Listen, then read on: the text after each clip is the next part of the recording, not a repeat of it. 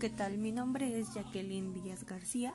Estudio el séptimo semestre en la licenciatura en psicología. Y el día de hoy quiero hablarles acerca de la psicoterapia individual. ¿Qué es? La psicoterapia individual es el encuentro entre el terapeuta y el paciente, donde en un ambiente de aceptación, confidencialidad y apertura, el paciente puede expresar sus problemas y emociones y se preguntarán para qué nos sirve la psicoterapia individual.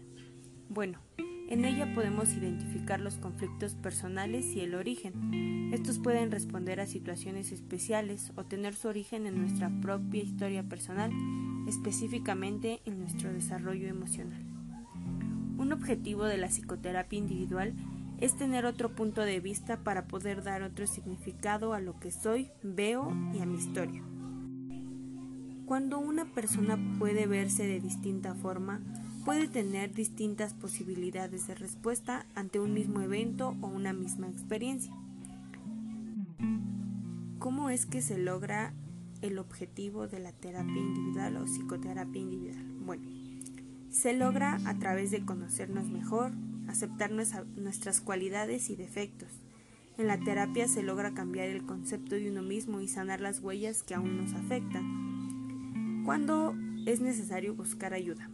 En general, se busca ayuda terapéutica cuando se viven situaciones de ansiedad, miedo, depresión, impotencia, estrés, insatisfacción con las metas y con las relaciones interpersonales.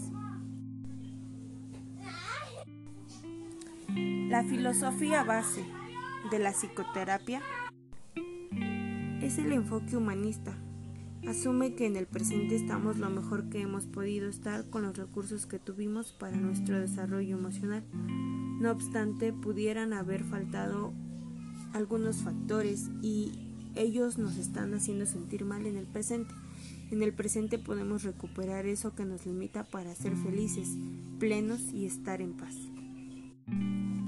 Algunos otros de los objetivos psicoterapeutas es hacer que el sujeto se conozca y aprenda a convivir con sus dificultades y limitaciones, haciendo posible la modificación de la conducta y de algunas actitudes.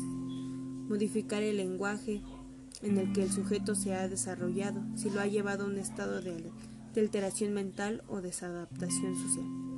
Mejorar la propia capacidad de adaptación del individuo en sus funciones intrapsíquicas y en las relaciones con los, sus semejantes. Los métodos que se utilizan van de acuerdo a la valoración que hace el terapeuta y a la disciplina a la que esté apegada el psicoterapeuta.